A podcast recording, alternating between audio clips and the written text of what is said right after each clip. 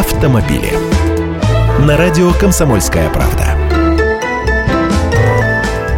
Здравствуйте, к водителям обращаюсь, особенно тем, кто прямо сейчас за рулем. Посмотрите, как вы держитесь за баранку. Руки по бокам, сверху, снизу или, может быть, вы вообще держите руль одной левой.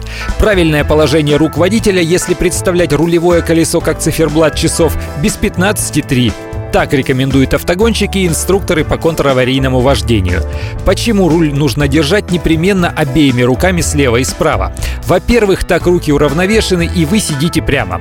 Во-вторых, так вы можете дотянуться до многих органов управления, не снимая руки с руля. Инженеры по эргономике это учитывают, именно поэтому подрулевые переключатели, например, сигналов поворота или стеклоочистителей, а также клавиши управления магнитолой и круиз-контролем расположены как раз в местах хвата. В-третьих, дизайнеры специально размещают спицы руля горизонтально, а на самой баранке делают приливы для удобства хвата. И четвертое, главное, удерживая удерживая руль обеими руками, вы всегда понимаете, под каким углом у машины повернуты колеса и можете быстрее среагировать поворотом руля на внезапно возникшую на дороге опасность. Если вы привыкли держать руки на руле иначе, у нас есть новости для вас. Тот или иной хват может что-то сказать о чертах вашего характера. Заходите на сайт kp.ru в раздел «Авто», там все расписано подробно. Я Андрей Гречаник, автоэксперт «Комсомольской правды». Отвечаю на ваши вопросы в программе «Главное вовремя» каждое утро в 8.15 по московскому московскому времени.